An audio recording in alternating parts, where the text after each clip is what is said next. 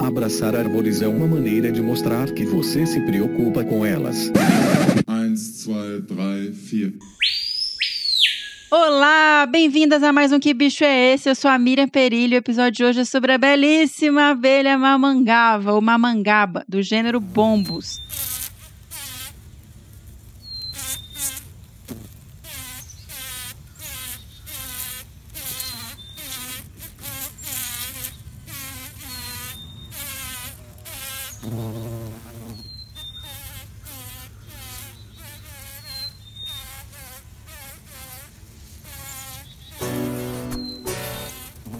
Parei, pensei, quase travei. Será se devo vir mais uma vez?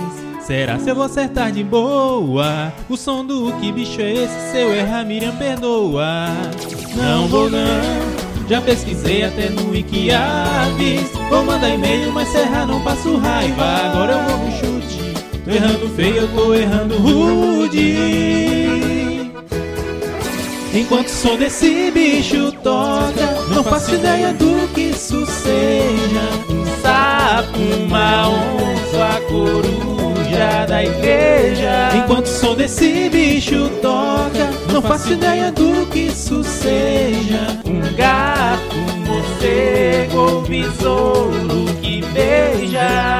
Aquelas lindezas peludinhas e tão musicais, né? Inclusive, a gente queria trazer uma curiosidade aqui pra vocês. Essas abelhas, elas foram inspiração pra música conhecida como Flight of the Bumblebee. Bumblebee é o nome dessa abelha em inglês. E esse foi um interlúdio da ópera O Conto do Kizar Saltan, escrito por Nikolai Rimsky-Korsakov em 1899. É uma música orquestrada, né?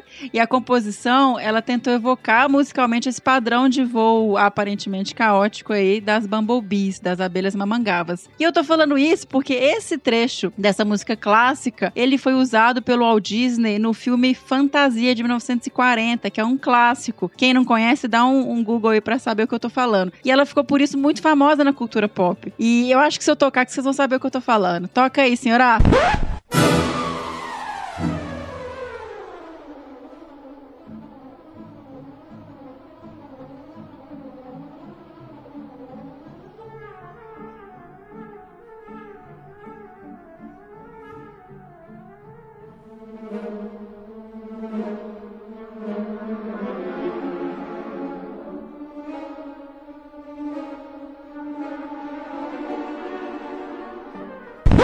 E outra curiosidade da cultura pop é que foram elas também que inspiraram o Bumblebee dos Transformers, né? Se vocês lembrarem aí da imagem do, do Bumblebee, ele é todo meio arredondado, com aquelas listras preta e amarela. Ele foi inspirado também nas mamangavas. Olha que legal. Mas a gente tá aqui para falar sobre o bicho, né? E antes a gente tem os e-mails, então vamos ler e-mail aqui que eu fiquei muito feliz que vocês escreveram tentando descobrir que bicho é esse. Bom, o primeiro e-mail é do Pedro Peron. Bom dia, Mirinha. Episódio sobre o Boto foi incrível. Esses bichos são muito massa. Bora para mais um chute? E chute mesmo.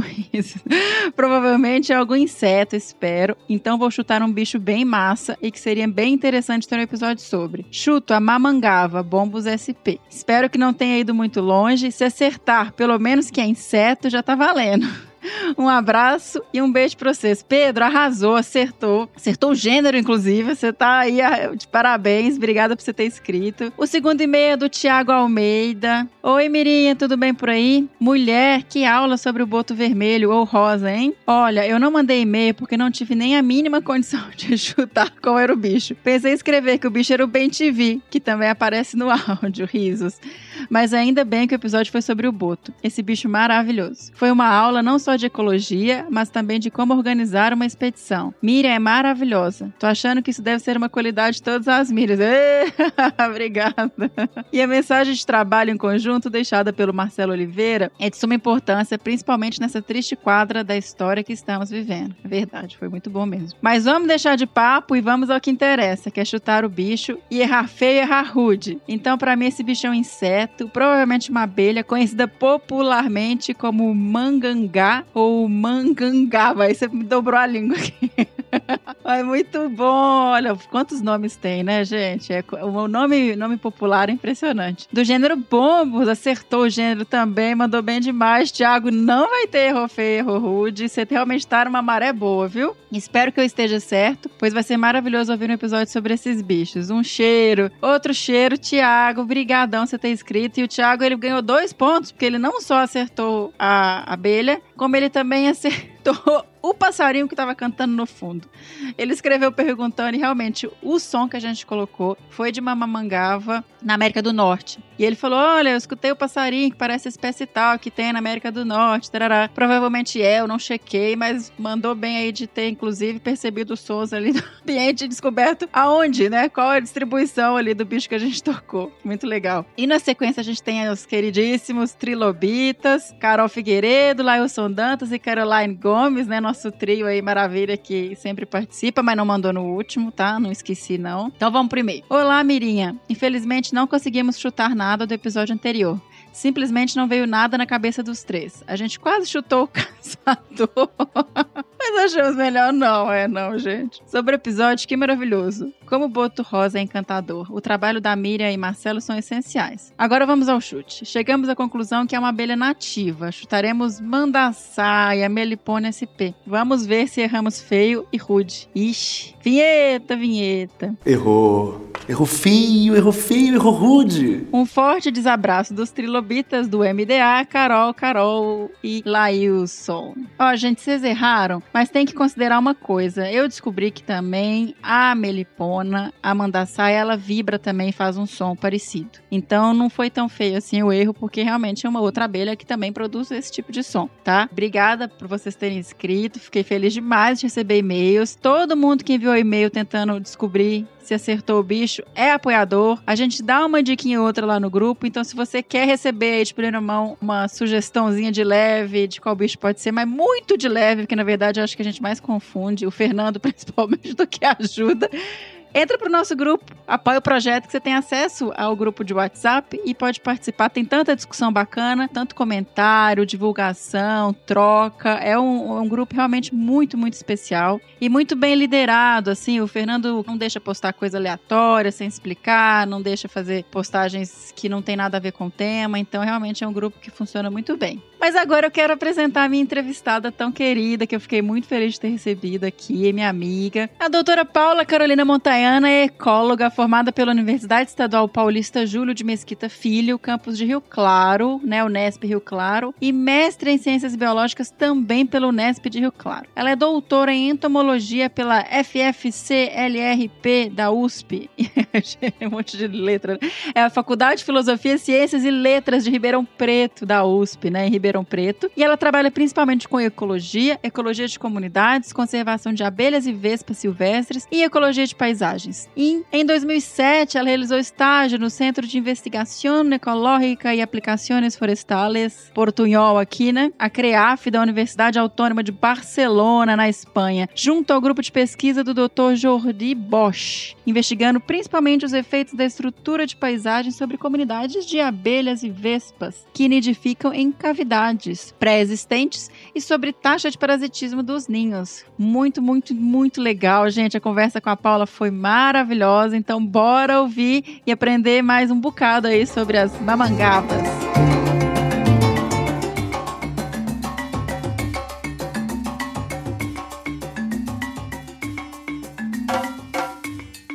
Ei, Paula, seja muito bem-vinda ao Que Bicho é Esse? Estou muito feliz de a gente ter conseguido marcar essa gravação para falar um pouquinho mais sobre as mamangavas, né? Ou mamangabas, tem vários nomes, né, Paula? Seja bem-vinda. Obrigada, Miriam. Eu estou felizona de participar aqui. Olha, vários nomes, dependendo da região. Aqui pra gente, em São Paulo, é mamangava. Mas tem o pessoal que fala mamangaba, mamangava.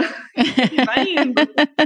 Ah, eu acho que elas parecem uns ursinhos de pelúcia, então elas são muito fofinhas, né? Eu sou suspeita para falar, né? É, é, muito fofinha, é muito bonitinha. Elas são demais. Gente, elas são do gênero bombos, né? Eu já falei isso na abertura, mas agora eu vou fazer a pergunta clássica para Paula, que é que bicho é esse, né? Quais são as principais características dessas abelhas, Paula? Então, esse bicho é a bombus é um gênero ele tem uma distribuição muito ampla por toda a América Europa. Esse som que a gente ouve é a vibração que essas abelhas fazem quando elas estão polinizando, principalmente plantas que têm antera poricida. Então, como a Miriam falou, elas são muito bonitinhas, todas peludinhas. A mamangava, quando a gente pensa nela, primeiro vem a, a, aquela imagem daquela abelha preta, bem grandona, mas também tem mamangava que tem listra amarela, que é a Bombus brasiliensis, talvez tenham outras, mas enfim, uh, tem uma coloração imensa, isso falando do Brasil,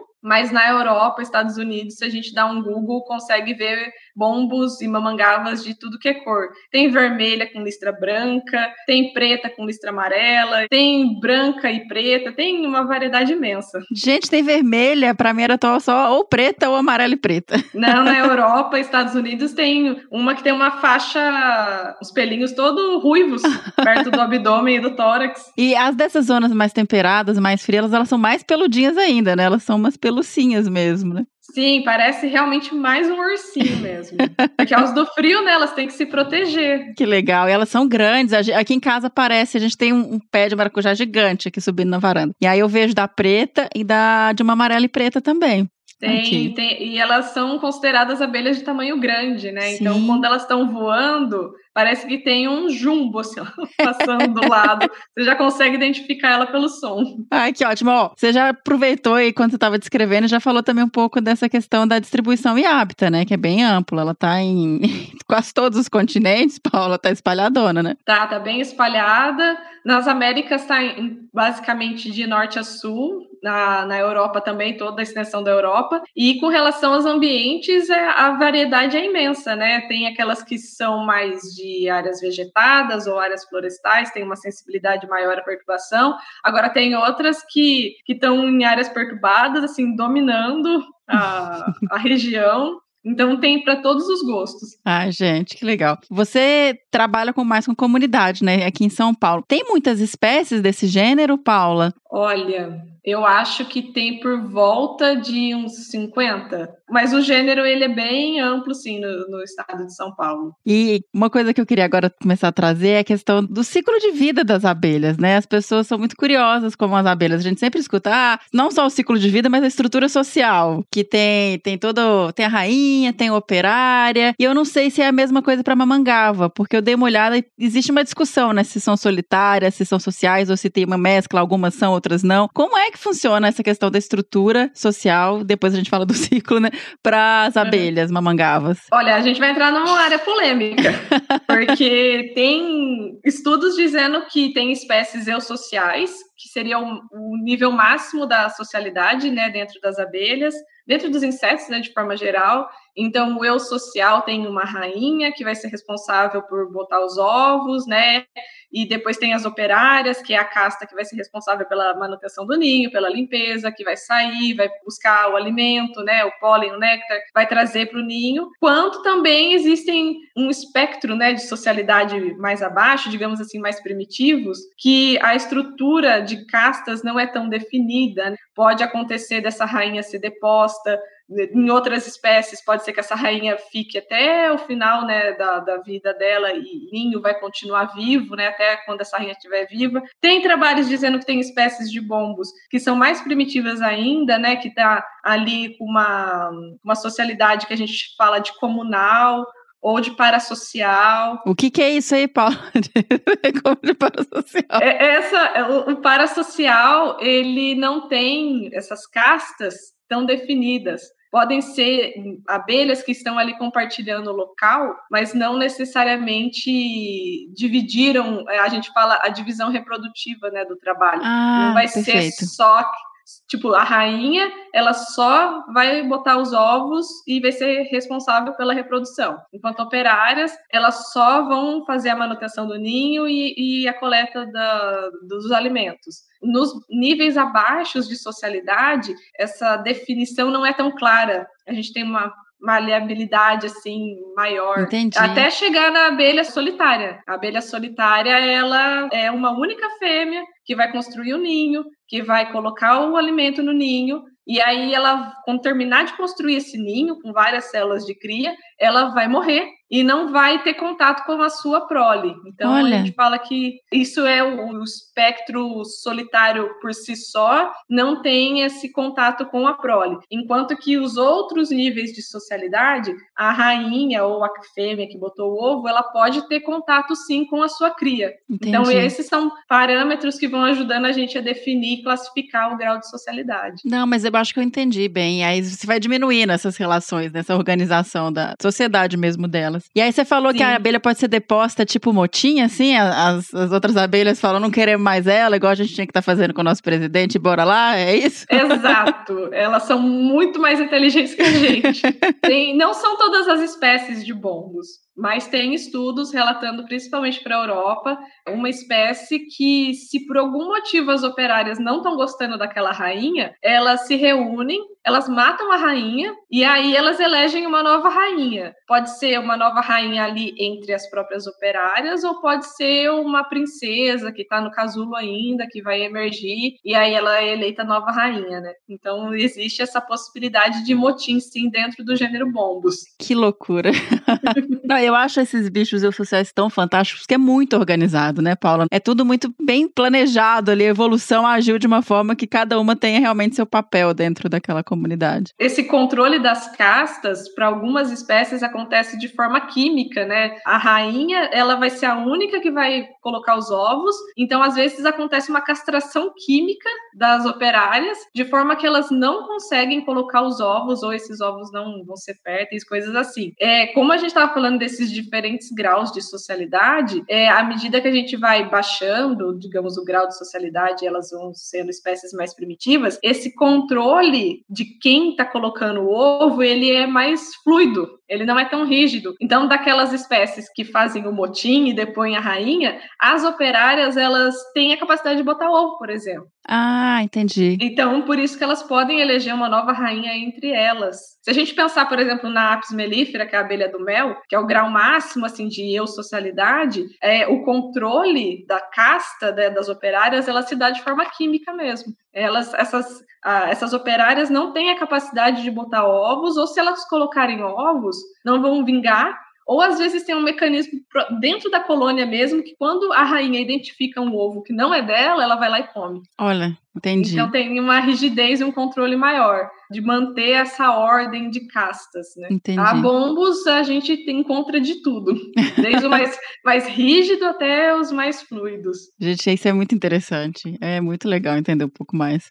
E aí eu acho que uma coisa que a gente pode trazer para quem não conhece é que as operárias também são fêmeas, assim, é uma sociedade bem eh, matriarcal, podemos dizer, né? Os machos só aparecem para reproduzir e pronto. Exato, totalmente matriarcal. É, as operárias todas são fêmeas, elas que vão aprender a se localizar em campo quando chegar a hora delas irem para campo coletar, né, o, o pólen, o néctar, elas que fazem a limpeza da colônia. Os machos eles nascem, geralmente nascem um pouco antes das fêmeas. E aí eles ficam ali na região, né, esperando as fêmeas nascerem. Aí elas nascem e aí acontece o acasalamento. Pode ser que algum desses machos fique um tempinho no ninho, mas não é o usual. Geralmente é, a função dele é reprodução. Então reproduziu, o ciclo de vida dele é até menor do que a da fêmea. Uhum. E aí ele acaba morrendo e aí espera-se a próxima geração de machos e assim continua. Tá, então vamos explicar direitinho esse ciclo, porque eu acho é tão legal, né, essa questão de qual que é o papel de cada um ao longo. Eu vi que a Bombos, aqui eu dei uma olhada até pesquisando, eu vi, eu acho que uma Bombos que tem no Canadá, que eu, não- que eu acho que não é o mesmo ciclo daqui, pelo clima diferente, né, mais frio. Lá o Uhum. ciclo dela é anual. Aqui eu imagino que, eu, que não seja, aí você pode explicar pra gente, mas como é que são os- o passo a passo, assim? Põe o ovo, aí faz as casinhas lá, as- como é que chama? Caixa de... Ai, meu Deus. A célula de cria. Eu anotei aqui. Ai, é, o pote de néctar, eu traduzi assim, eu não sei se é isso. É, po- é, é isso sim, é o pote de néctar, é, é o pote de pólen, é a célula de cria, são as estruturas que tem dentro do ninho. Célula de cria, melhor. Ah, me conta como é que funciona esse ciclo aqui, para as pessoas entenderem o passo a passo. Então, uma abelha fêmea, depois que ela se reproduziu, ela casalou com um ou vários machos, geralmente são vários machos, então ela vai ter uma estrutura dentro dela que chama espermateca, onde ela vai armazenar todos os espermatozoides que ela vai usar durante toda a vida dela para ela ir botando os ovos. Então ela vai encontrar um local que seja adequado para o ninho dela. E geralmente, para bombos, esse local é o ninho é feito no chão. Tá. Então vai ser uma cavidade que já existe no chão. Não é uma estrutura, tipo uma colmeia no ar, assim, né? É, não, não. A gente, quando olha até vesperos, olha todo aquele vespeiro todo coberto, envelopado, bonitinho. É, não. A bombos ela faz no chão. Então ela vai encontrar algum algum buraco no chão, um, piseiro que foi abandonado, um formigueiro, enfim, ela vai encontrar ali essa cavidade pré-existente, mas no solo. Às vezes um barranco também, ela coloca o ninho dela num buraco que existe no barranco, e aí ela vai começar a construir as células de cria, onde ela vai colocar os ovos, e aí essa fêmea, ela vai ir para campo e vai coletar o pólen, vai coletar um néctar, porque a princípio só existe ela. Tá. À medida que forem nascendo as filhas dela, então aí ela assume esse papel de. Depende da espécie. Tem espécie que a fêmea vai ficar dentro do ninho, vai ficar cuidando dos ovos, enquanto as outras operárias que nasceram, as suas filhas, vão ficar fazendo esse trabalho de forrageamento, né? De ir Uhum. atrás e, e, e coletar o pólen e néctar.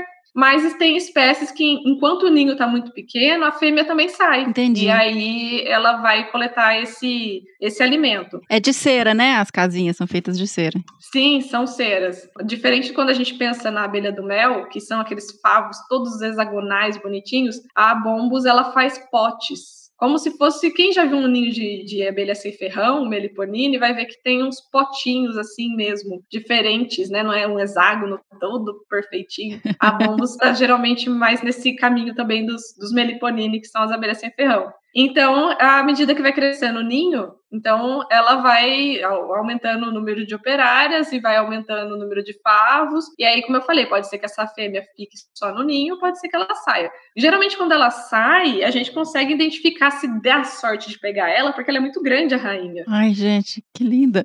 É, ela tem um corpo- tamanho corporal um pouco maior que as operárias fêmeas, né? E aí nascem os machos. Dentro dessas células de cria que ela vai aumentando e vai botando os ovos para o ninho dela crescer, vão nascer os machos também, que aí vão ser responsáveis, né, pela ele tem a função exclusivamente reprodutiva. O macho, se a gente coletar, der sorte de pegar um pulsar e coletar em flor, ele só tá ali na flor se alimentando, pegando néctar e, e para ele se manter nu- nutrido, mas ele não tem essa, essa função de levar alimento para a colônia. E aí o ciclo de vida geralmente dele é mais curto, porque a função dele é reprodutiva. Reproduziu, vive ali mais um tempinho, varia nesse tempo dependendo da espécie. E aí eh, volta a ter aquela estrutura de ninho toda matriarcal.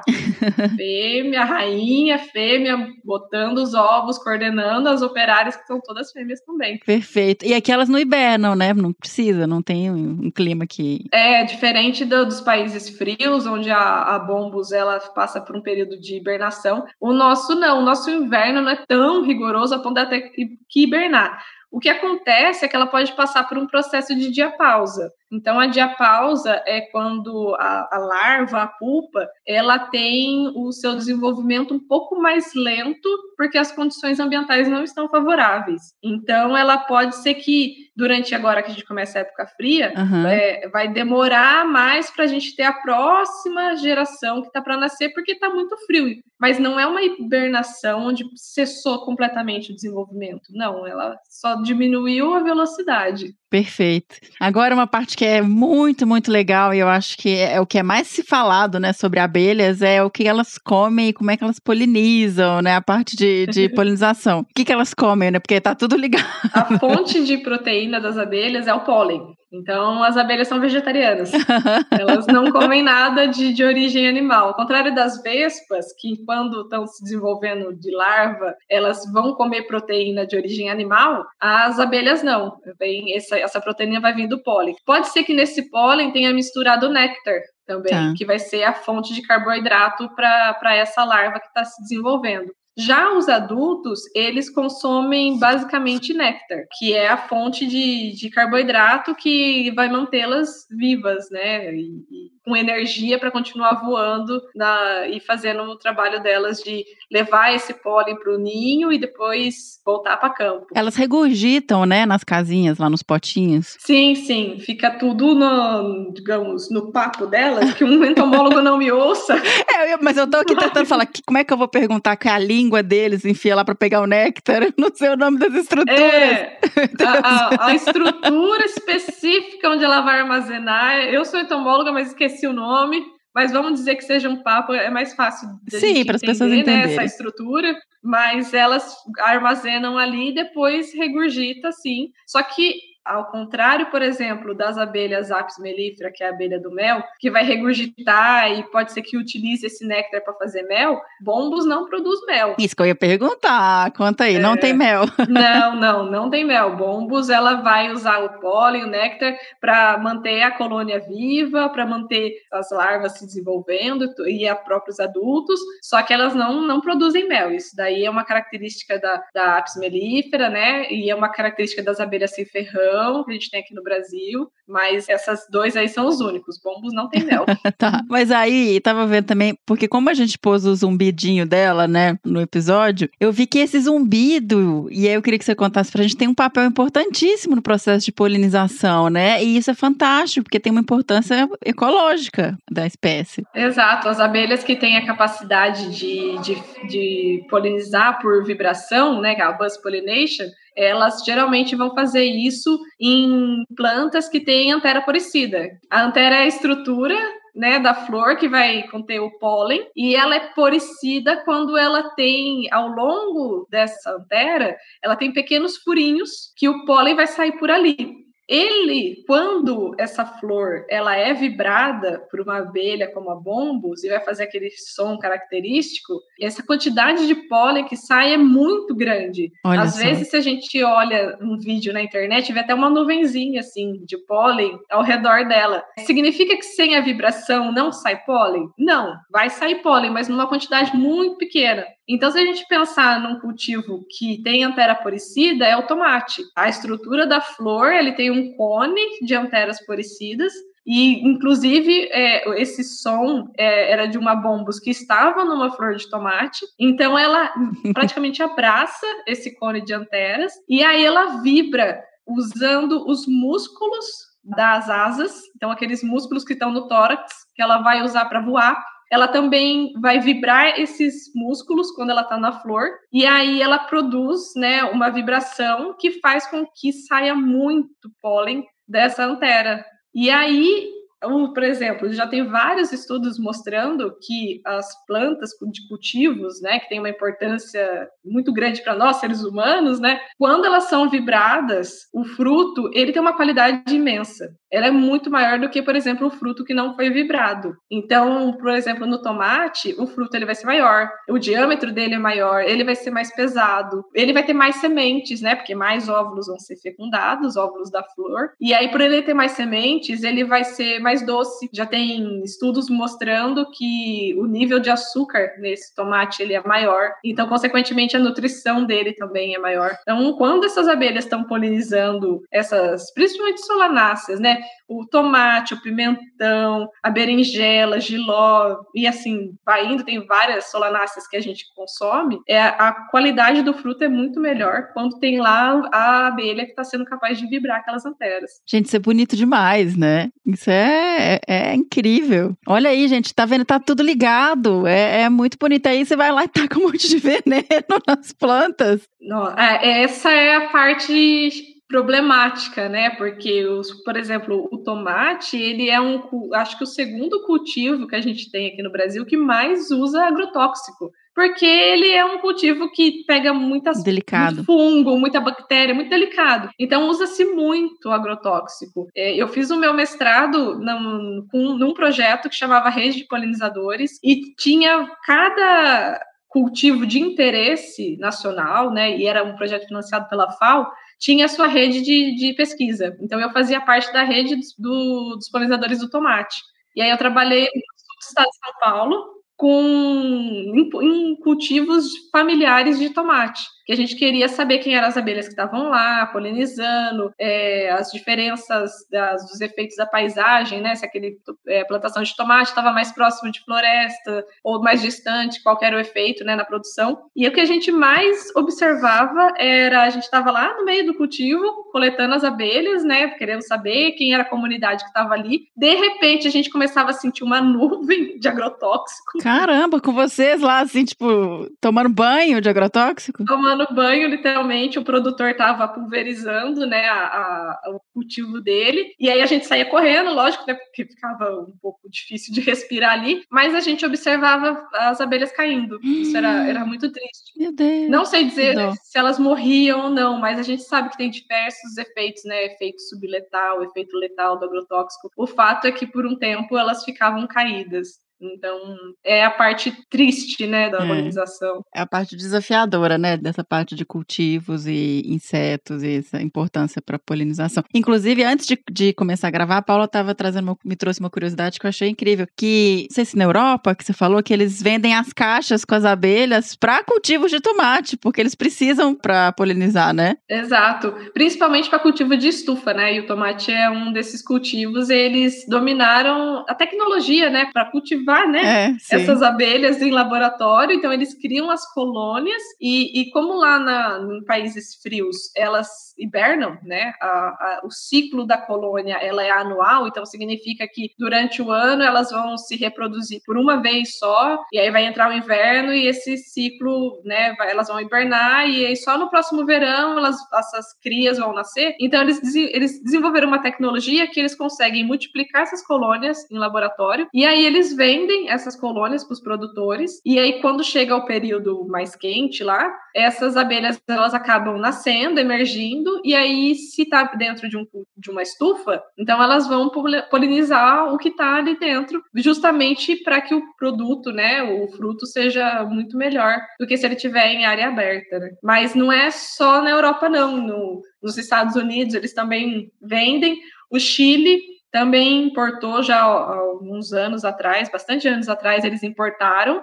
E aí a gente tem uma questão que também é um problema de, de invasão. Isso que eu pergunto, é, se tem exótica, né? Se tem, como é que é isso? Exato, eles aqui no Brasil ou na América do Sul, a gente não, não desenvolveu essa tecnologia para dominar o ciclo de reprodução e poder vender as colônias, porque as nossas abelhas elas têm um outro ciclo. A gente não tem aquele inverno rigoroso, pelo menos no Brasil, né? Então, o que aconteceu foi que alguns anos atrás, acho que uns 20 ou 30 anos atrás, o governo do Chile autorizou a importação de uma espécie chamada Bombus terrestres, que ela é europeia e é uma das as espécies que se tem uma indústria de comercialização da, da colônia bem grande, e aí eles trouxeram justamente para polinizar em estufas. Acontece que essa abelha escapou. Nossa. E aí ela invadiu o Chile, a, a Argentina, e existe um projeto que está monitorando essa abelha, porque a qualquer momento ela pode surgir no sul do Brasil. É, com certeza. É o mais provável, né? Se ela tivesse dado bem, né? Assim, se ela tivesse adaptado bem à região. É, existem estudos mostrando que, fazendo projeções climáticas das áreas que a bombos terrestres pode ocupar no- na América do Sul, e o sul do Brasil, né, o Rio Grande do Sul, ele é uma área propícia.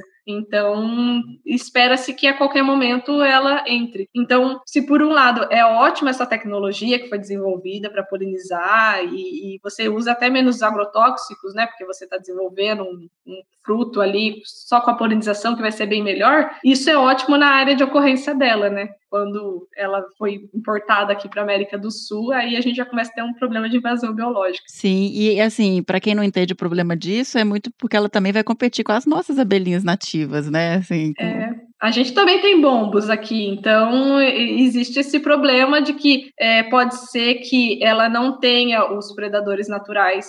Pode ser que o que a gente tem aqui de animais que estão acostumados a predar nossas bombos, pode ser que não prede ela. E ela também pode trazer doenças.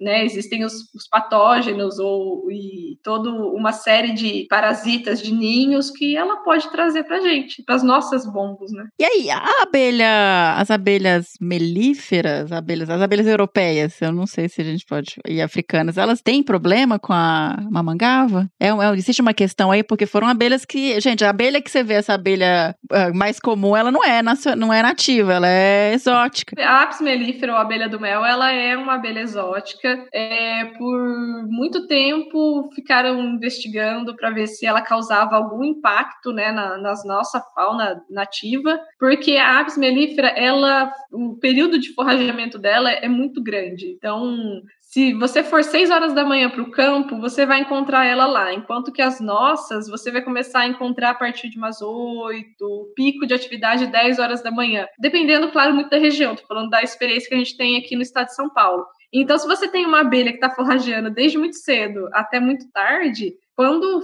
a abelha nativa chega na flor, basicamente não tem recurso. Entendi. Mas a gente, os estudos que foram feitos a respeito disso são poucos mas não encontraram Tá. o impacto dessa abelha na comunidade nativa das abelhas nativas brasileiras. Então, a gente tem a experiência de ir para campo, trabalhar com comunidade, coletar a abelha no pulsar, né, na rede entomológica, ver muita, muita apis, mas a gente não tem evidência suficiente para dizer, olha, ela está atrapalhando o forrajamento, olha, ela está competindo com as nossas abelhas. Os trabalhos ainda não encontraram isso. Então, o que eu posso dizer cientificamente é que não, a gente não, não encontra esse impacto dela. Não tem essa informação. Tá, não tem essa comprovação. Sim. O que a gente sabe, por exemplo, é que pode dar, por exemplo, um conflito em áreas agrícolas. Por exemplo, em, em áreas de Minas, que tem muita, muito cultivo de maracujá, maracujá amarelo, maracujá doce, o maracujá ele é polinizado exclusivamente pela mamangava de toco, que daí é uma outra mamangava que é o gênero Xilócopa, porque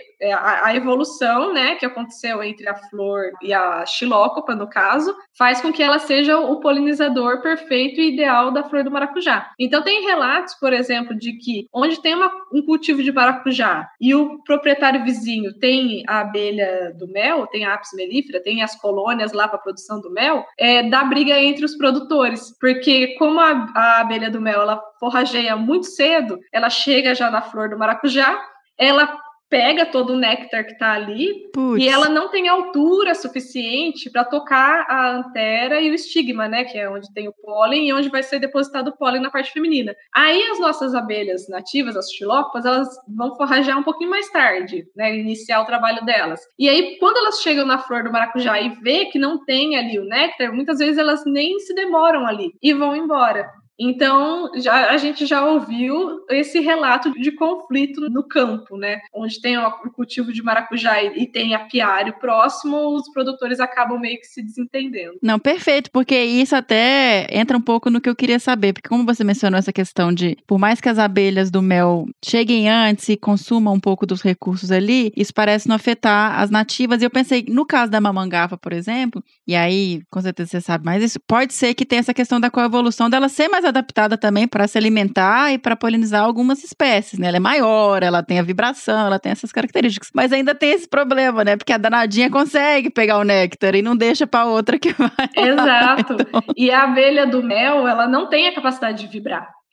Então, a- do ponto de vista de polinização de plantas que têm a terra poricida, as abelhas que vão vibrar, como a bombus, elas têm um papel ecológico muito mais importante. E aí eu acho que a gente pode falar até de serviço ecossistêmico, né? Porque o, servi- o serviço ecossistêmico é quando é um bene- algo que vai beneficiar o ser humano. Então, uma produção agrícola maior, é, mais produtiva, mais nutritiva, está nos beneficiando. Então, o papel do que a Bombus desempenha como um agente de serviço ecossistêmico, ela sim é maior do que a abelha do mel. E aí, eu fiquei com outra dúvida, porque isso é fantástico, gente. O serviço ecossistêmico e o impacto que tem vários ciclos, espécies, biodiversidade para isso, a gente ainda tá tentando dimensionar, porque é um negócio gigante e é de graça, né? É assim, Uhum, exato. tá aí, é só a gente permitir que aconteça. Mas aí eu fiquei pensando em outra questão. Tem esse papel, a gente já sabe, você já contou aí essa questão da importância da polinização para alguns cultivos, especificamente com a mamangava. Você tem a questão que a gente mencionou brevemente aqui do agrotóxico, que pode estar realmente matando os bichos e fazendo tendo uma importância também em termos de dizimação de alguns em alguns cultivos. E tem um outro que é um conflito também, porque as nossas abelhas mamangavas são mais agressivas, né? Então nem sempre os produtores querem ter ter essas abelhas por perto. Se não for o caso, claro, do cara que cultiva maracujá, mas tomate. Exato. E até eu acho que, da experiência que eu tenho em campo, o produtor que está cultivando o tomate, a berinjela, tudo que vão se beneficiar dessa polinização por vibração, ele nem sabe que essa abelha é quem está indo lá e está polinizando, né? O, o, trabalho de, de educação, é, de, de levar informação mesmo ecológica é, é muito interessante quando a gente chega para eles e mostra e fala: olha, essa abelha aqui, ela está polinizando o seu cultivo e está tornando maior. E ele fala: mas isso é um besouro, isso aí eu mato. a gente já ouviu isso, mas a, eles acabam achando interessante. Mas assim, realmente as nossas abelhas aqui no Brasil, as bombos, elas são muito mais agressivas do que as abelhas da Europa, por exemplo. Essa bombos terrestres que é comercializada a colônia, justamente ela é comercializada porque o, o, nível de agressividade dela é praticamente zero. Então você pode colocar aquela, aquela colônia dentro de uma estufa e ainda assim eh, dar manutenção no cultivo, eh, o produtor ir lá, os funcionários e continuarem trabalhando porque não vão ser atacadas. Agora as nossas não. O nível de agressividade delas é muito grande. Então, como elas fazem ninho no chão, às vezes está ali protegido por uma toceira de braquiária, uma toceira de mato. Quando passa o, o, o produtor, por exemplo, está passando com um trator perto e está vibrando né, o solo, elas acabam saindo e indo para cima deles. Então, o que a gente vê bastante é que quando o produtor rural encontra um ninho de, de bombos, ele acaba destruindo esse ninho, colocando fogo até, porque ele sabe que vai ser perigoso, porque ele está dando manutenção na área e elas são muito agressivas. Então, esse é até um, um conflito que, que a gente encontra, porque, por um lado, ela é uma abelha nativa, ela faz parte da nossa fauna e você não pode matar porque isso é um crime ambiental. Mas, por outro, é a área que aquele produtor precisa dar a manutenção, o manejo, e elas realmente são agressivas, né? E elas e dói. O ferrão dela é tão grande quanto o corpo, né? Se a gente Caramba, pensa no, é, no é ferrão da apis mellifera, a apis mellifera tem um corpinho bem menor e ainda dói pra caramba, né? Sim. né? Agora, a bombos é proporcional ao tamanho do ferrão. E ela ainda tem um ferrão liso, que significa que ele entra e sai várias vezes da nossa pele, né? Ah, tipo, ela pode ficar lá picando. Te ferroando, ao contrário da apis. A apis. É... Ai, você já levou, Paula? Não. Graças a Deus, não. Porque, assim, o perigo maior com a mamangava é quando você encontra um ninho. Porque a, a característica dela é de querer defender, né? Você, ainda mais eu, uma ecóloga que trabalha com abelha e achou um ninho e tava lá querendo tirar foto, porque era lindo. Ah, meu Deus. Uma hora elas se irritaram comigo e eu saí correndo.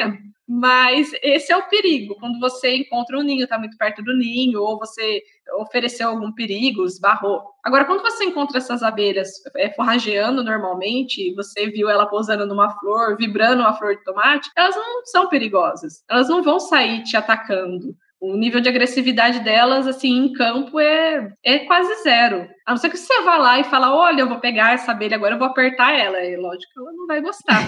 então, assim, elas são mais agressivas, o problema maior é quando você encontra o um ninho. Eu nunca trombei com o ninho e agora tô feliz por isso. É. Mas a gente vê elas voando aqui deixa elas lá e de boa, né? É por isso que eu nem sabia que ela era agressiva, assim.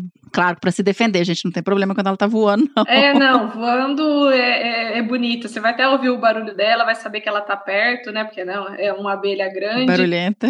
É, o problema é mais quem tá na roça, né? Quem tá na área rural, quem tá andando. As, em trilha, vou falar para você, é muito difícil achar ela também, esse ninho dela.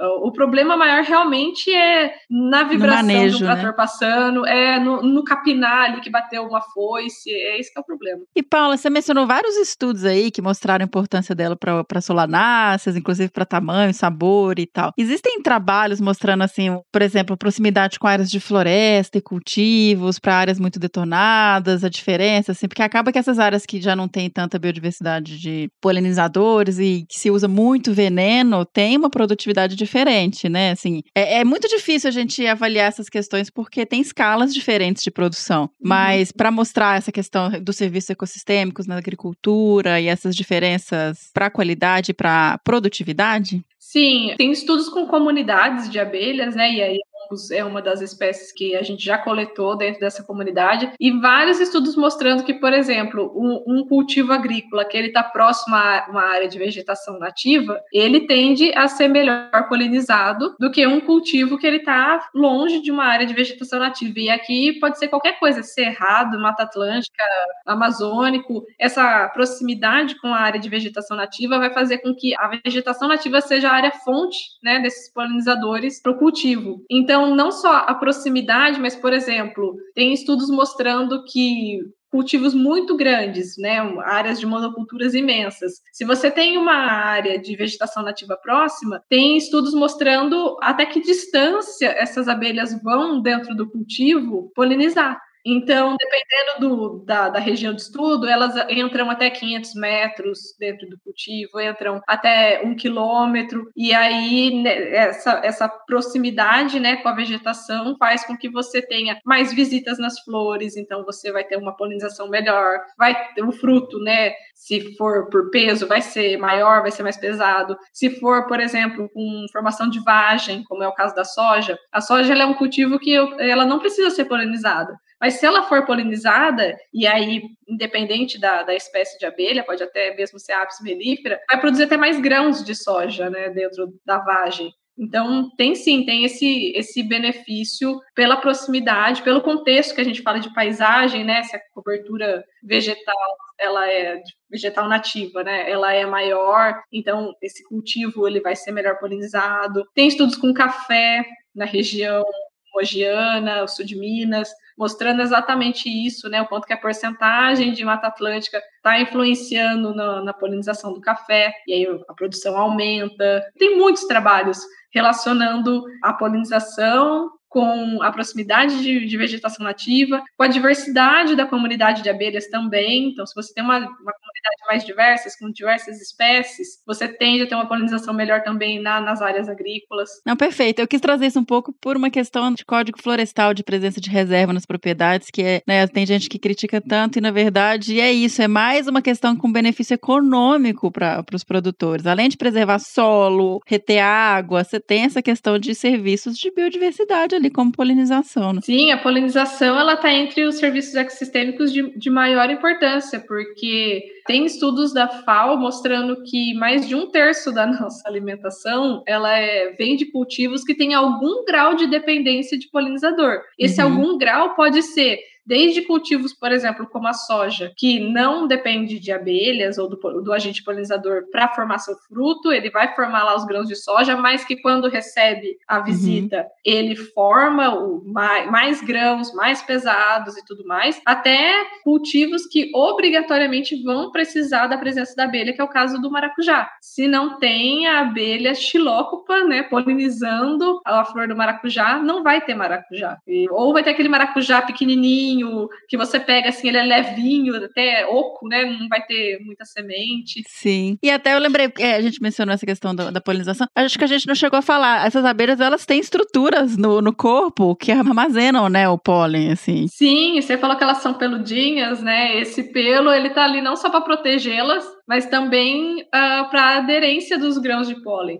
A gente tem grãos de pólen de diversos formatos e, e, estruturas. Tem uns que tem umas estruturas que parecem uns espinhos que vão se grudar, que nem um carrapicho gruda na nossa perna, né? Ele também vai aderir a esse pelo. Como elas também têm estruturas próprias para o transporte, que chama corbícula e escopa, que a, elas são estruturas que estão tá no terceiro par de pernas, né? As pernas posteriores das abelhas. Então a escopa, ela é uma estrutura que vai estar tá nessa perna e ela parece um pente. É, você olha para a perna dela, ela é toda peludinha. Então, a abelha, quando ela vai polinizar, ela, ela, ela tá indo polinizar secundariamente, ela tá indo lá buscar o, o recurso que ela precisa, né? Sim, sim. Uhum. Ela vai pegar o pólen, ela vai acabar vibrando, por exemplo, se for uma antera poricida, vai formar aquela nuvem de pólen ao redor dela e vai grudar muito no, nos pelos. E aí ela tem um processo de limpeza com os pares anteriores e medianos de pernas, e ela vai pegar todo esse pólen e vai acumular lá na escopa. Ah. Então, quando a gente olha elas voando, parece que se você olhar lá no último par de pernas, vai ter umas bolinhas de pólen, porque elas tiram e colocam lá. Já a corbícula, ela é uma outra estrutura que, por exemplo, tem na abelha arapuá, que é um meliponine, abelha sem ferrão, que é aquela pretinha que gruda no nosso cabelo. Ah, sei. Que dá um susto. Eu já levei cada susto trombando com o ninho desse bicho no mato, porque vem aquele monte, aí você, ai meu Deus, aí Fica tudo no, no cabelo da gente. Ela não tem ferrão, mas ela, ela dá mas uma a forma mordidinha. dela se defender. Exato, ela vai morder e a forma de se defender vem várias. Essa abelha, ela tem corbícula. Então é uma outra estrutura que vai estar lá na, também no terceiro par de pernas, na tíbia, e ela parece uma colherzinha. A, a tíbia, ela é côncava. Então, nessa colherzinha, é, ela tem a mesma função. Ela vai pegar o pólen que está aderido ao corpo dela, ela vai juntar tudo lá naquela corbícula vai deixar naquela colherzinha, como ela é côncava, né? Ela acaba segurando, então quando você olha essa arapuá voando, se você olhar, pode ter umas bolinhas de pólen também ali. Então tem essas estruturas bem específicas para o transporte de pólen. Ah, é, é fantástico. Aí quando e é tudo tão adaptado, né? Porque aí quando vai em outra flor, esbarra aquilo ali, solta um pouquinho. É, ela não consegue tirar tudo que está no corpo dela, né? Do ponto de vista da planta, não é um, não é vantajoso que ela tire tudo que está no corpo dela. Porque Sim. justamente quando ela for para a próxima flor, aquele pólen que continua no corpo dela vai entrar em contato com o estigma e, e espera-se que polinize. Ai, gente, esses bichos são fantásticos, nossa. E aí, a gente já falou um bocado de algumas ameaças, né? A gente falou da questão de conflito, dos produtores que matam, de agrotóxico, de um pouquinho de perda de floresta também, né? Porque eu acho que são os principais, né, Paula? Queima tudo que tá queimou, perdeu hábito, não tem nada. E é, é tipo zerou geral para a comunidade. É, exato. E a parte de veneno também que a gente mencionou, mas também deve ter bastante coisa já publicada sobre isso, né? Ah, tem. A literatura com ecotoxicologia, principalmente voltado para os agrotóxicos, ela é imensa, não só no Brasil, mas no mundo inteiro e com diversas espécies, até inclusive com bombos como um organismo de, de estudo para se ver os efeitos de diferentes químicos, né? Uhum. É uma literatura muito vasta. E eu vi que existe, eu acho que não é o caso aqui nosso, né? Mas que existem espécies de bombos que estão, inclusive, criticamente ameaçadas de extinção em alguns lugares. Sim, bastante. Principalmente na Europa, onde o monitoramento né, da comunidade de abelhas ele é mais antigo que o nosso e é uma rede de monitoramento maior, existem sim é, espécies de bombos que entraram para a lista da UCN de espécies ameaçadas, sim. E aí os diversos graus né, de, de ameaça dependendo da espécie. No Reino Unido, principalmente, tem muito estudo com bombos. Então, além deles terem isso muito bem mapeado já há anos, quase um século, e eles sabem exatamente o status dessas populações, é, no Reino Unido é muito interessante porque eles também têm programas de conservação voltados para bombos, o que é muito interessante porque a gente vê poucos programas né, de conservação voltados para inseto. Exato. Exato. A gente vê mais para fofofauna. Sim, sim. Os bichinhos de osso. É mais difícil ver para inseto. Mas no Reino Unido, principalmente, tem bastante. Tem até é, trilhas, né, caminhos ecológicos ao, ao, longo da área rural, entre propriedades, porque ah, o, o, britânico ele tem muita a tradição de fazer observação de várias coisas, né? De aves, de borboletas, e também tem o circuito de observação de bombos e de abelhas tem um, um, aplicativo, eu não vou me lembrar o nome agora, mas você consegue, ah, eu quero fazer um, uma trilha no interior da Inglaterra para observar essa e essa espécie de bombos. Sério? Você consegue, que perco -huh, você consegue percorrer o caminho, porque aí vão ter produtores rurais que plantaram algumas espécies de plantas que são atrativas e você consegue fazer esse tipo de observação, igual faz a observação com aves. Isso é muito interessante. Então, realmente, como eles já têm essa tradição e muitos anos de monitoramento, quando a gente entra na lista da IUCN, a maioria das espécies de bombos que estão lá, né, descritas, são da Europa. Olha só. E aí, assim, eu até queria trazer isso aqui, porque a gente está num, num, país tropical, né, que a diversidade de insetos é uma coisa explosiva, e eu acho que é difícil se imaginar algumas espécies ameaçadas de extinção. Mas, ao mesmo tempo, com a velocidade que a gente está detonando tudo e pensando que a agricultura na Europa é muito mais antiga que a nossa, é, isso podia servir de um alerta do que a gente pode viver daqui a um tempo, né? Exato. A nossa fauna é muito mais diversa. Quando a gente faz um trabalho com comunidade de abelhas, até mesmo aqui no interior de São Paulo, que já está bastante detonado, né? A gente tem poucos remanescentes de, de, vegetação nativa,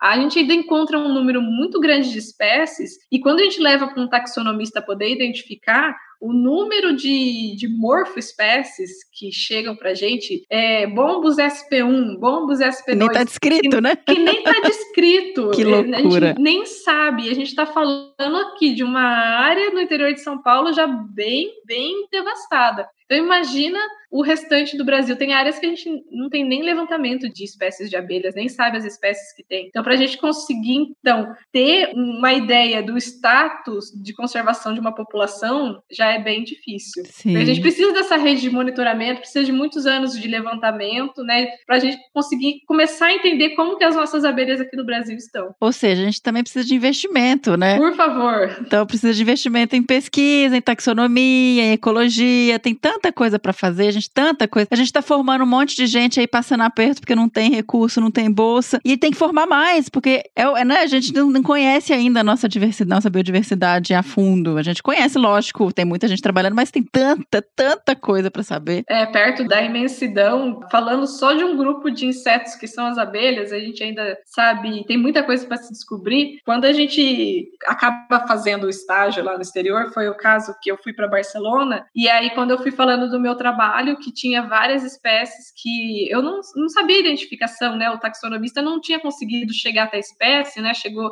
até gênero. O que eu mais via dos pesquisadores com quem eu tinha contato era, mas como?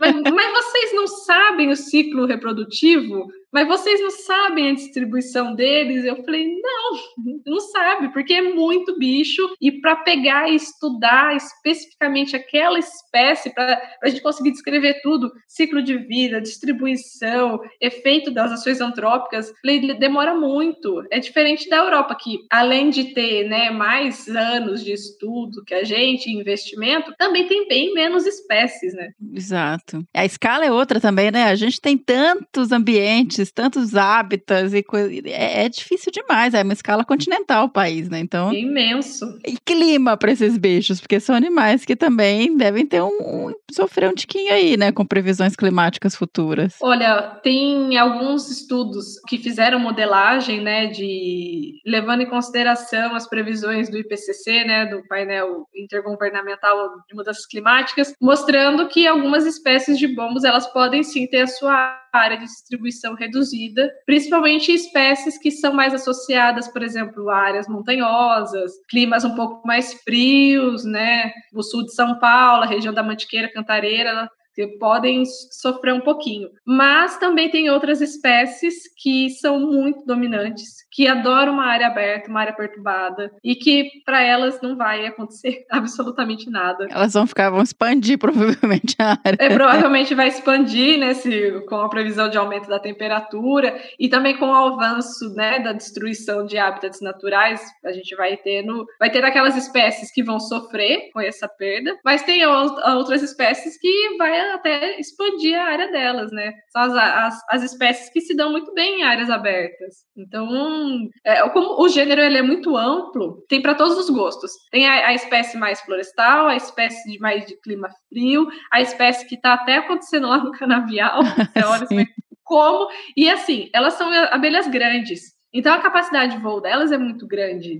Vamos pensar no inseto, né? Para a gente, um, um, inseto grande, ele vai voar assim mais de 5 quilômetros. Chegando, tem estudos dizendo que pode chegar até 30 quilômetros. Sério? A capacidade, exato, a capacidade de voo delas. Porque são abelhas que têm um tórax muito largo, né? A, a, a, a, largura do tórax é uma medida que a gente usa para estimar essa capacidade de voo. Então, como são abelhas muito grandes, elas podem cruzar né, áreas abertas bem vastas.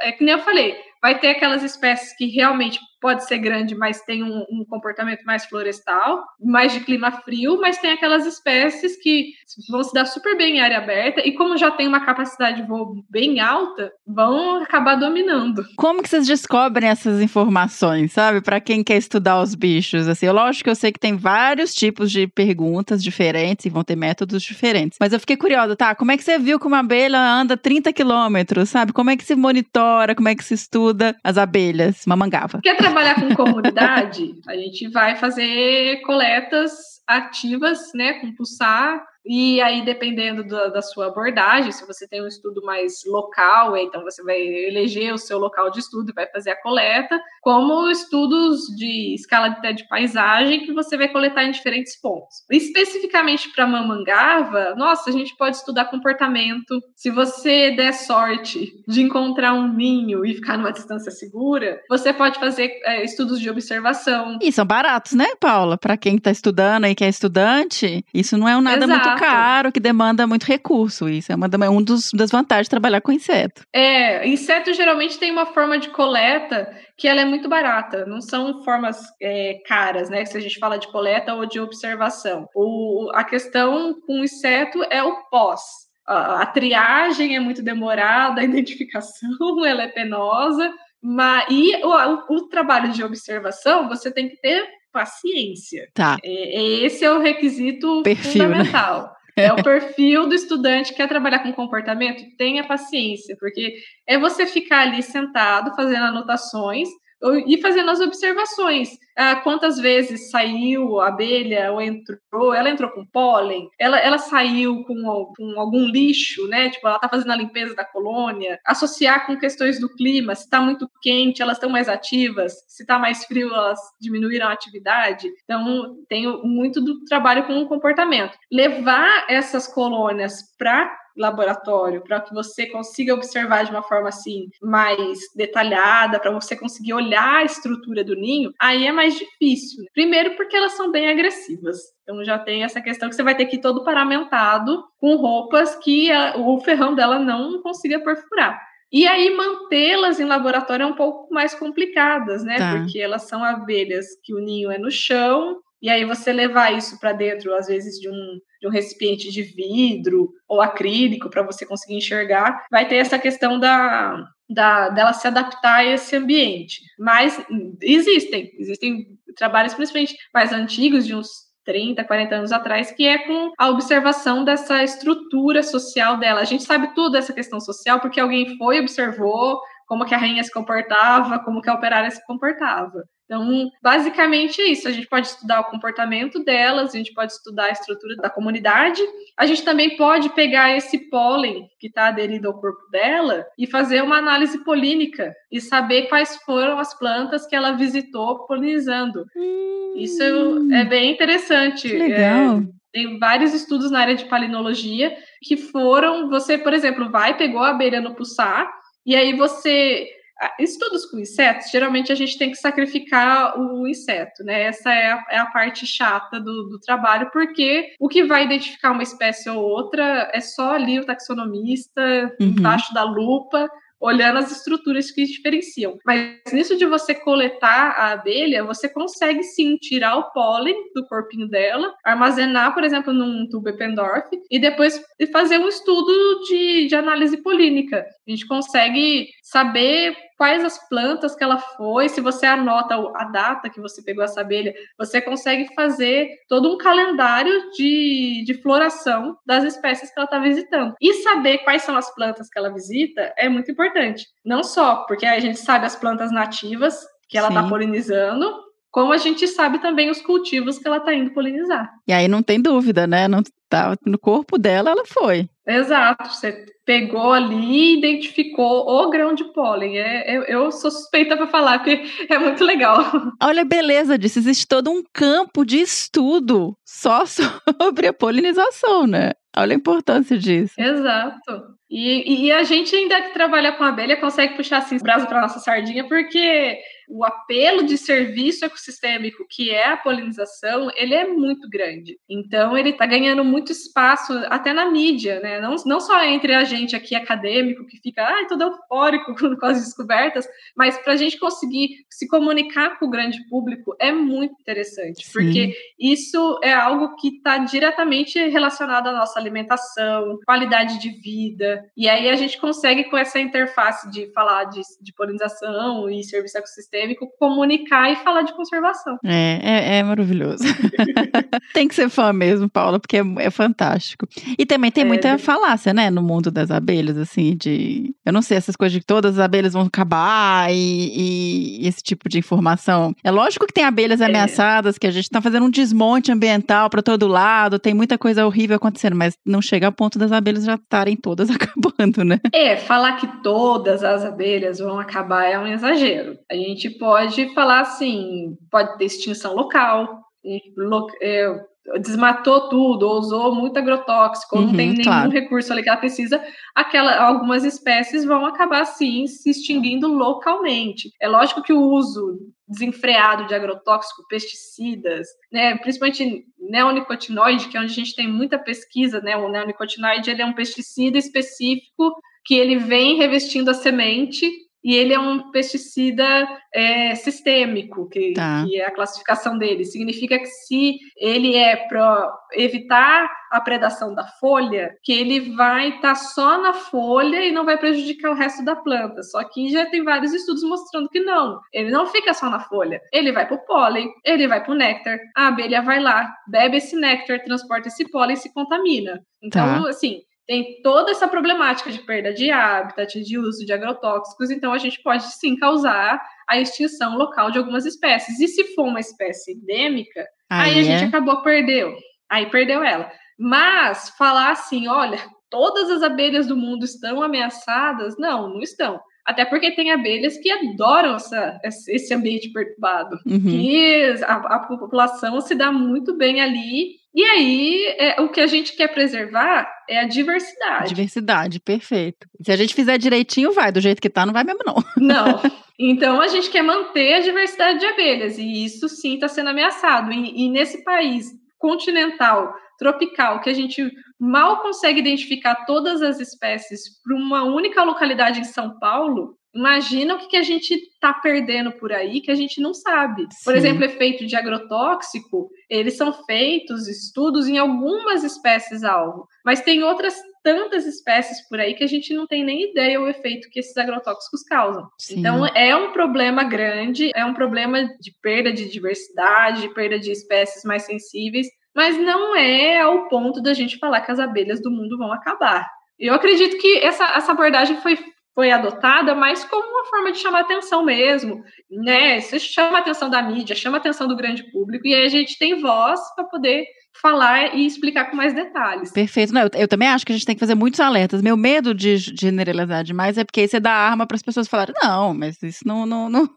não vai acontecer. Exato. Mas eu acho É. que explicando isso e trazendo a informação. Aliás, hoje em dia, né, Paulo, eu acho que uma das coisas mais importantes é o que a gente tenta fazer, que é tentar educar as pessoas e contar a verdade, tirar o que sai aí de, de fake e de informação truncada. Exato. A gente tem muitos vícios, né, Sim. técnicos. Então acaba falando um monte de palavra que é, a gente tem que se vigiar para tornar mais fácil. Mas uma vez que a gente leva essa informação, leva as abelhas para o pessoal ver, eu já levei várias caixas, né, entomológicas com as abelhas pro em exposição aqui em Rio Claro, né, no, no Horto, né, que é a FEENA, eu pude mostrar para o pessoal que estava circulando lá no Horto. Eu também já dei uma palestra no Sesc Campo Limpo, em São Paulo, mostrando as abelhas. Tipo, o, o público se interessa muito, porque é, é muito legal quando você mostra e fala assim: olha, abelha não é só a abelha do mel, não. Sim. Tem essa variedade imensa. Aí, isso, principalmente criança, acaba ficando muito, muito interessado. Já vi algumas postagens suas e eu acho fantástico esse tipo de trabalho. Porque é isso, criança só aprende a abelha clássica, que a gente é clássica, que a gente conhece, que é a abelha do mel europeia, né? A gente não, Uhum. eles não, não sabem da existência das outras abelhas. Quase ninguém sabe. A gente conseguir fazer um trabalho, é, principalmente a minha experiência foi mais com um produtor rural, de ali dentro da propriedade dele mesmo, a gente acabou coletando as abelhas e aí ele estava passando e fomos e mostramos, olha essa daqui toda verdinha metálica, olha essa aqui Ai, toda é tão bonita essa abelha, gente. Eu, eu sou Elas apaixonada que eu fui lindas. Você viu? Foi uma mosca daquela. Falei, não, essa abelha é tão linda, ela é brilhante, gente. É da orquídea, né? Isso. É, é a tribo Euglossine, conhecida É. como abelhas da orquídea. Tem um, um grupo dentro da, da tribo que ela é toda metálica. Então tem verde metálico, tem azul metálico, tem vermelho metálico. O vermelho eu acho que ele não ocorre no Brasil, não, ocorre mais na Colômbia, mas tem. E tem violeta. É muito linda. Eu tenho olhado muita coisa para ilustração, então tem que fazer uma, uma, tá, uma tábua, uma table, como é que fala? Uma prancha. tem que fazer uma prancha com essas abelhas coloridas, gente, bem pintadinha, assim. Lógico que já tem, mas mais ilustrada, assim. Ah, sim. Por isso que quando a gente mostra, por exemplo, uma gaveta entomológica, mais simples que seja, e fala isso aqui é uma abelha, isso aqui também é, isso aqui também é, as pessoas ficam muito impressionadas, criança, adulto, e é, e é muito legal ver isso, né? Porque é, essa, essa descoberta é, é, incrível, né? Do mesmo jeito que a gente fica todo, todo com o olho brilhando uhum. quando tem uma descoberta nossa, algum resultado interessante, quando a gente chega e, e, mostra e fala, olha, você muda o olhar da pessoa, né? Ela vai, a próxima vez que ela vê uma coisinha brilhando verde, ela já não vai achar que é uma varejeira, uma varejeira, ela já pode pensar que pode ser uma abelha. E eu acho, sabe, às vezes, porque muitas das coisas que eu vejo hoje, as crianças que me mostram, eu acho que a gente, quando vai crescendo, vai perdendo a capacidade de observar o mini, o menorzinho, sabe? Que as crianças uhum. têm, elas param, elas ficam vendo a formiga, elas ficam vendo o besouro, elas ficam ali todas encantadas com esse mundo um pouquinho menor que a gente parece que vai se perdendo com o tempo. Então, resgatar isso, né, é, é muito bonito também. É, o trabalho de, de educação ambiental voltado para a criança. E com inseto, e agora falando de inseto de uma forma geral, eu acho que é um campo riquíssimo, porque atrai muita atenção. E aí a criança, a gente acaba usando ela como um, um agente multiplicador, porque ela Sim. vai chegar em casa, ela vai querer mostrar para o pai, para a mãe, para o avô, para a avó, o que, que ela viu e que existe o bicho, o bicho pau e que existe uma formiguinha assim, que tem uma abelha toda peludinha, ela, ela, eles vão querer falar. E aí é essa a intenção mesmo, a agente multiplicador. Perfeito, perfeito. E Paula, para moçada agora que tá aí, que gosta de inseto, que descobriu o mundo das abelhas, tem campo para pesquisa com. Eu sei que tá um pouco desafiador no momento, né, para todo mundo. Mas tem muita coisa para se saber, para se conhecer, né? A gente tentar dar uma animada aí nesse. na moçada que está começando a vida ainda acadêmica. Sim, o campo para trabalho com insetos, falando especificamente de abelhas, é imenso, porque, como a gente já falou, existe primeiro uma lacuna muito grande de informações básicas, da biologia básica desses insetos. Então, se é um estudante que está querendo trabalhar com comportamento, está querendo trabalhar com taxonomia, está querendo trabalhar com observação, biologia da polinização, por exemplo. Você pegar e observar uma espécie, ver como que plantas que ela visita, é, o horário que ela sai para forragear, então fazer estudos de sazonalidade diária, estudos de sazonalidade ao longo do ano, a gente precisa de muita, muita informação para muita espécie que a gente não sabe. A gente acaba inferindo a, a uma coisa ou outra, se baseando, ah, esse gênero é parecido com aquele, acaba inferindo porque não tem esses estudos. Então, esses estudos eu acho que para TCC é incrível, porque a gente consegue, de uma forma é, barata, você pode fazer dentro do campus da, da universidade mesmo. Por exemplo, tem poucos é, levantamentos de fauna de abelha em campus. Então, tem um no campus de Ribeirão Preto, na campus né, da USP, né, de Ribeirão Preto, da USP de São Paulo. Mas, por exemplo, aqui em Rio Claro não tem. Olha só. Na Unesp de Rio Claro. A gente não. Tem um ou outro levantamento, mas nunca uma coisa assim mais completa. Então dá para fazer. Agora, se você quer trabalhar já com perguntas de efeitos de agrotóxico, tem trabalhos, tem grupos de estudos de ecotoxicologia que se especializaram em estudar para diferentes espécies os efeitos né, do, do, do, agrotóxico X, Y, Z. E aí você é um trabalho de laboratório. Ah, eu, eu sou uma pessoa de. Eu não gosto de ir campo, não gosto de ficar ao ar livre, não gosto de ficar fazendo observação. Tem é, também estudos, é, é, áreas né, que você pode se concentrar na ecotoxicologia. Também tem a taxonomia, se você for uma pessoa interessada em aprender. Que precisa tanto, né? É, e precisa, por favor, vamos ter mais taxonomistas. A gente que é ecólogo de campo agradece muito. Então a taxonomia é um campo assim que está precisando muito, muito. Ou se for para uma área, eu estudo ecologia de paisagens, então uhum. eu já estou numa escala de espacial maior. Eu quero saber o efeito da perda de vegetação nativa, eu quero saber o efeito da do avanço da, da agricultura intensiva. Então, se você está interessado também nessa escala espacial maior, estudar comunidades de abelha é um prato cheio, porque não só você vai ver como que essas alterações que o ser humano está fazendo na paisagem está influenciando a comunidade, ou uma população, no caso, como você também tem ao seu favor o apelo da, do serviço ecossistêmico de polinização, né? Uhum. Isso você consegue chamar muita atenção quando você trabalha com, com abelhas. Tem a área de, de genética, genética de populações. Demais, né? a gente não sabe, por exemplo, o efeito que a perda de uma área de vegetação nativa tem para isolar populações. Uhum. Então, genética de populações, genética de paisagens, a, a própria área da, da palinologia, se você quer saber quais são as espécies de plantas que aquela a espécie de abelha ou aquela comunidade de abelha está visitando, a palinologia está aí avançando bastante no Brasil. O que, que é? Explica melhor o que, que é a palinologia.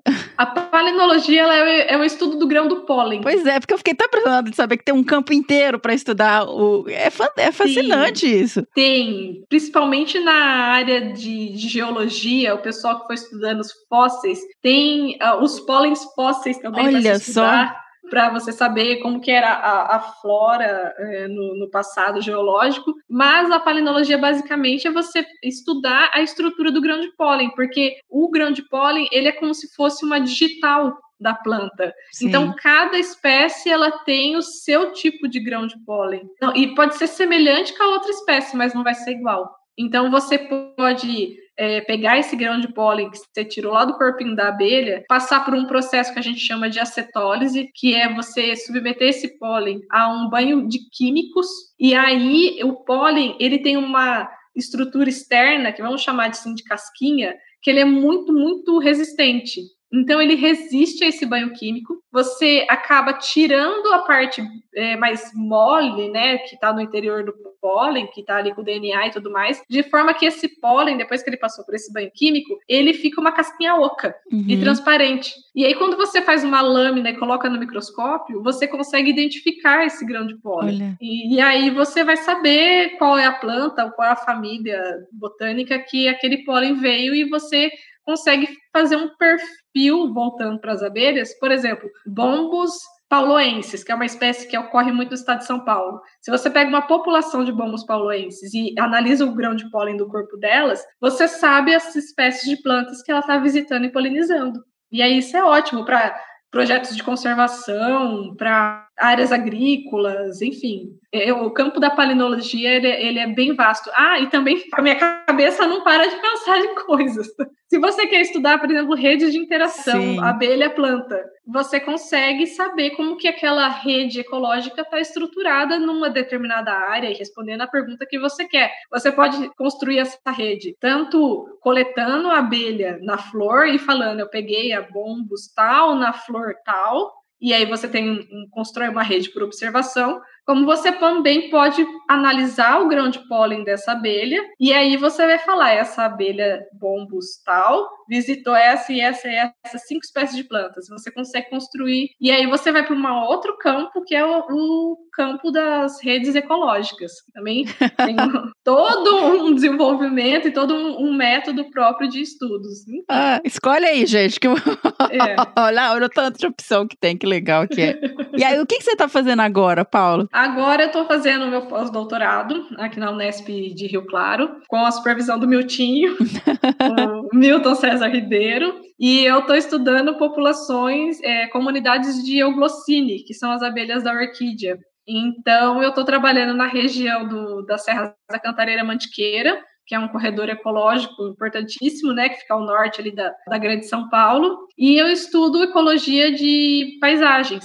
Então, eu estou muito interessada em saber como que a porcentagem de vegetação né, de Mata Atlântica está variando e como que essa variação está afetando a diversidade dessa comunidade de euglocine. E aí eu tô, fiz coletas ao longo de toda a região né, das Serras da Cantareira e Mantiqueira, e euglocine é muito interessante, porque você coleta euglocine com iscas de cheiro. Você usa essências que você. Essência de eucalipto, essência de baunilha, de canela, e aí você atrai só os machos. Você não Olha. atrai fêmea. A hipótese é que ele usa esse composto para produção de feromônio, para atrair a fêmea. Então ele vai atrás desse composto. Então, Ele não vai achando que é uma fêmea, ele vai pra pegar o cheirinho pra ele. Passar um perfume. geralmente ele vai fazer isso nas orquídeas também. Ai, que. Gente, gente, tem coisa demais que, pra gente saber, né? muita Tem que agora fazer um episódio sobre o Glossine. Ah. Então, uma vez que você coloca essas armadilhas no campo, né? E aí, primeiro você tem autorização do Cisbio, né? E Ibama, Sim. tudo mais para coletar, né? A gente tá falando de fauna silvestre. Inseto não é assim, sai coletando muitas vezes, né? Você Sim. precisa dessa autorização para transporte até. Então, uma vez que a gente coloca essas armadilhas em campo, atrai os machos.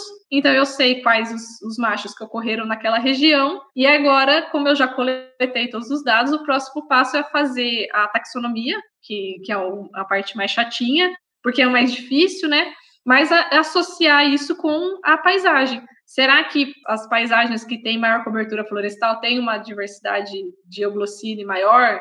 Né? Será que as áreas com pouca vegetação e com muito pasto, que a gente encontra também indo mais lá para o Vale do Paraíba, será que elas estão prejudicando a comunidade de euglossine? E essa comunidade está perdendo espécie? É isso que eu estou estudando agora. Ai, gente, que legal. Depois você vem pra cá, volta pra contar os resultados pra gente. Sim, pode deixar. Assim que sair, a gente já divulga. Paula, amei, amei, amei. Você deu uma super aula aqui pra gente. Fiquei muito feliz que você veio gravar comigo, né? Assim, a gente já se conhece tem um tempo, mas eu acho que eu nunca te vi mesmo contando sobre as abelhas, então eu tô muito feliz. Obrigada demais. Obrigada, eu adoro o desabraçando, eu adoro que bicho é esse. E, e falar de inseto, eu acho assim, é, é mais ou menos bater na porta das casas das pessoas e falar: você tem um tempo para ouvir a palavra dos insetos, dos invertebrados, porque é mais difícil a gente ouvir. Tem tanto espaço para falar deles, e também tem a questão de nós seres humanos, a gente tem um pouco de,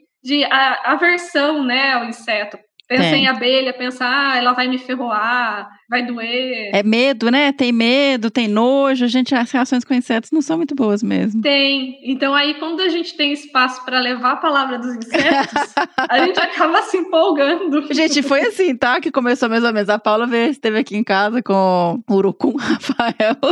e aí a gente estava tomando um café, lanchando, e ela começou a me falar, "Ai, pronto, isso tem que ser um episódio, né? Pode contar isso tudo de novo agora com a gente gravando, porque é, é incrível. E, e olha, Paula, a gente tem os episódios com insetos, muitas vezes são os preferidos, porque eu acho que tem isso é tudo muito novidade para as pessoas, né? Ah, os insetos, eu olho eles assim como um super-herói, sabe? Você olha, mas ele faz isso? Nossa, mas ele faz aquilo, mas ele sobe de ponta cabeça e não cai, sabe? Alguma coisa assim. E aí você vai ver, porque ele tem uma estrutura na perna que, é, que adere. Tipo, ah, eu sou suspeito de falar, né? Eu trabalho com inseto desde a da minha iniciação científica e, e adorei. E aí eu firmei aqui no grupo das abelhas e, e adoro trabalhar com abelha. Ah, que bom. Então a gente tem um monte de abelha para contar aqui a história delas, né? Tem, dá, dá vários episódios se a gente focar em cada grupo. Ah, que bom. Obrigada, viu? Obrigada eu.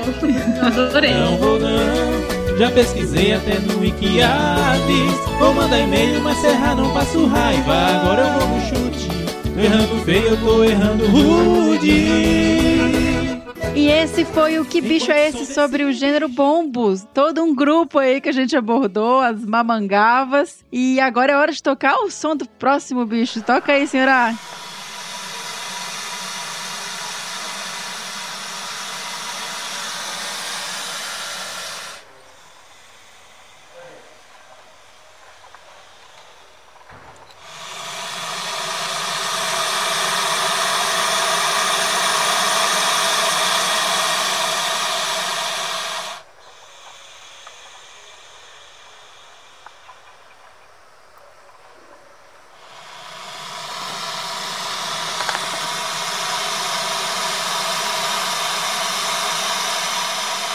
Lembrando que se você souber ou desconfiar que bicho é esse que a gente tocou o som aí, mande sua resposta para bicho@desabrace.com.br. E eu também preciso lembrar vocês que a nossa lojinha está online, cheia de coisa legal. Em breve teremos novidades. A gente ainda tem lá as camisetas Seja Sua Própria Onça, que estão lindas como sempre. Tem caneca esmaltada, pets bordados e ainda temos os kits super completos de primeiros socorros. Então, se você chegou aqui agora e quer conhecer mais sobre os produtos, corre lá em www www.loja.desabrace.com.br. E nos siga nas redes sociais, no Facebook em Desabraçando Árvores Podcast, no Instagram, arroba Desabrace, e no Twitter também, arroba Desabrace. Sigam os nossos podcasts, gente, para vocês sempre acompanharem o que está acontecendo. Nós estamos no Spotify, na Amazon, no Orelo, no Apple Podcasts, no Google Podcasts, no Castbox, no Deezer, ou seja, praticamente em todas as plataformas. Escolha a sua preferida e vai lá nos ouvir. Quem escuta Spotify, entra lá, dá estrelinha pra gente, que isso é muito legal e levanta nosso projeto. E caso você queira, possa uh, e tenha interesse em nos apoiar e participar desse movimento, você pode entrar no Apoia-se em www.apoia.se barra desabraço e doar a partir de um real. Ou, no caso de doações pontuais, você pode acessar pelo PicPay. Lembrando, mais uma vez, que se você apoia, você entra para o grupo lá do WhatsApp dos apoiadores, que é sensacional, tá bom? E foi isso. Até o próximo. Que bicho é esse? Bicho toca. Não faço ideia do que isso seja. Mas mande um e-mail e não devolverá. Mais um produto com a edição do Senhor A.